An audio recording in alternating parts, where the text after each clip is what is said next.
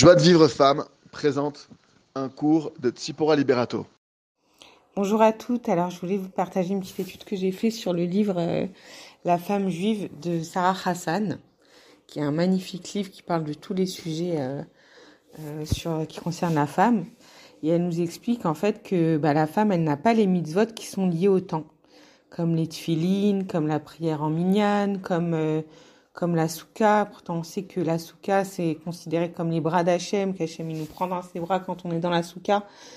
Que, euh, et voilà, on voit aussi, par exemple, que là, dans ces périodes de confinement, quand il y a un choix à faire, bah, c'est les femmes qui vont pas pouvoir aller à la synagogue le Shabbat, alors que bon, elles aimeraient bien y aller. C'est les hommes qui vont y aller, donc on peut se sentir quelque part un petit peu vexé. Pourquoi est-ce que c'est les femmes qui sont mises de côté dans ces mitzvot-là? Et, euh, et, les hommes, euh, ils ont eux, ils ont toutes ces belles mises-votes à faire. Alors il faut savoir que c'est pas du tout péjoratif, bien au contraire.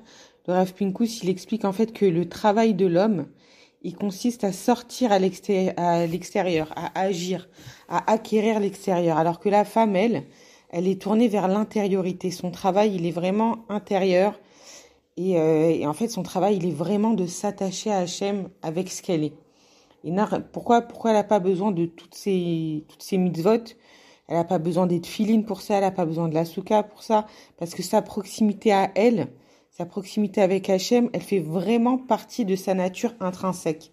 On sait que l'homme, il a été créé à partir de la terre, et la femme, elle, euh, et l'homme, il avait déjà reçu le souffle divin en lui.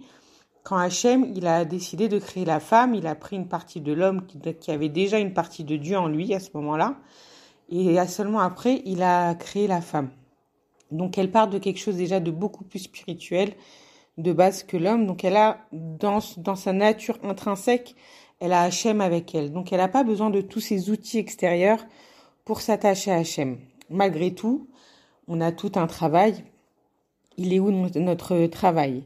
Il y a une autre explication aussi, c'est de dire que quelqu'un qui euh, qui a affairé à une mitzvah, il est ah, il est pas tour comme on dit ça. Il est euh, bon il est pas il est pas astreint aux autres mitzvot. S'il est déjà en train de faire une mitzvah il est pas astreint à une autre mitzvah.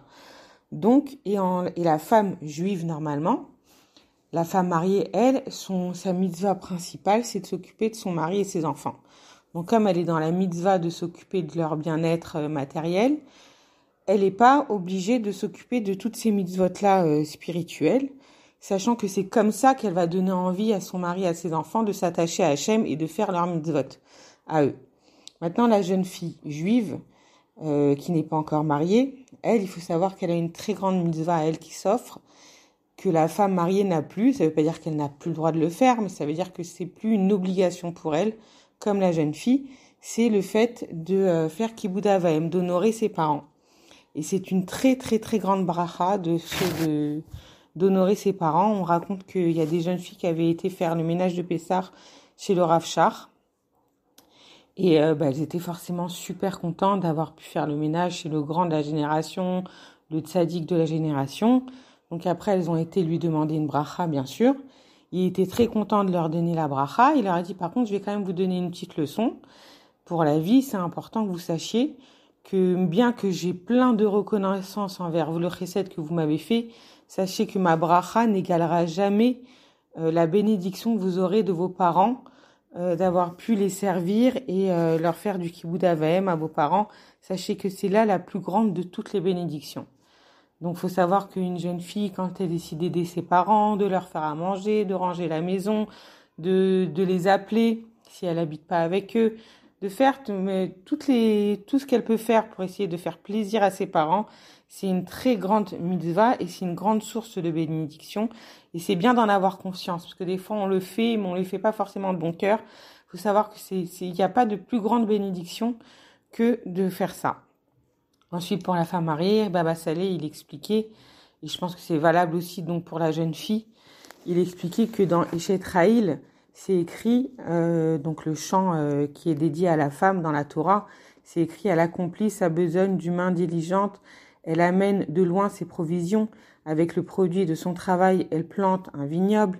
Ses mains saisissent euh, le rouet, elle brode des tapis, elle dirige avec diligence la marche de sa maison, etc. Et ce n'est qu'après l'énumération de, tous, de toutes ces belles choses qu'elle fait, que c'est écrit La femme qui craint Hachem est seule digne de louange. Ça veut dire que seulement après qu'elle ait fait toutes ces obligations-là, alors elle peut s'occuper, si elle veut, de faire. Il, disait que c'est très louable une femme qui fait des télim, qui étudie la Torah, qui fait ce genre de mitzvot, mais d'abord qu'elle vérifie si elle a bien fait son rôle de femme, de mère et même de jeune fille, donc d'aider autour d'elle, de faire du recède. Bref, Minkus aussi d'expliquer qu'on voyait la grandeur d'une femme à sa retenue, c'est-à-dire par exemple qu'un homme euh, on voit tout de suite que c'est un tzaddik à l'extérieur parce que soit il va aller dehors faire du recède, soit il va être au bête à midrash, il va étudier de nombreuses heures, même le soir, on va le voir se prier Bekavana parce que vu qu'il est en minyan, tout le monde voit quand il y a quelqu'un qui prie plus longtemps que les autres. Donc en général, on voit de l'extérieur un homme euh, qui est tzaddik. Ça se voit, ça se remarque, on va lui demander une bracha, tout ça. Mais une femme qui est tzadikette, ça va être par exemple une jeune fille qui est par exemple au séminaire et euh, qui, a, qui, a, sa copine de chambre qui arrête pas de mettre, euh, ou ça peut être sa sœur qui vit avec elle, ou pour une femme mariée, ça peut être son mari, euh, qui arrête pas de mettre des choses sur son lit sans arrêt. Elle, elle a beau ranger sa chambre, sa copine de chambre elle est constamment en train de déranger la chambre, de mettre des choses sur son lit. Et elle, eh ben, elle va décider de se taire. Elle va décider de passer sur son droit, de dire, mais attends, tu vois pas que j'arrête pas de ranger, fais un effort. Elle va décider de se taire pour garder le shalom. Il dit, c'est ça la grandeur d'une femme, c'est toute la grandeur d'une femme, c'est qu'elle sait qu'Hachem, il voit chacun de ses efforts.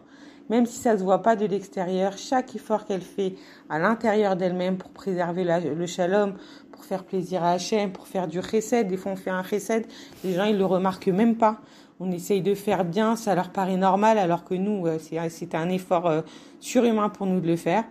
Et eh ben c'est pas grave. Nous, on sait qu'Hachem, il voit chacun de nos efforts, qu'il compte chacun de nos efforts et qu'on aura la récompense, si Dieu veut, pour l'éternité. Donc c'est ça la femme juive.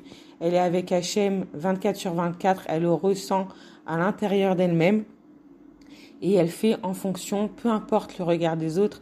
D'ailleurs, on dit quelqu'un qui fait une mitzvah, euh, en public, c'est euh, qui, va recevoir des honneurs par rapport à cette mitzvah, c'est les malachim qui vont lui offrir sa récompense, alors que quelqu'un qui fait une mitzvah cachée, sans honneur, et eh ben c'est Hachem lui-même qui va lui offrir sa récompense. Donc voilà, je vous souhaite une bonne journée, Beat à toutes. Pour recevoir les cours Joie de vie femme, envoyez un message WhatsApp au 00 972 58 704 06 88.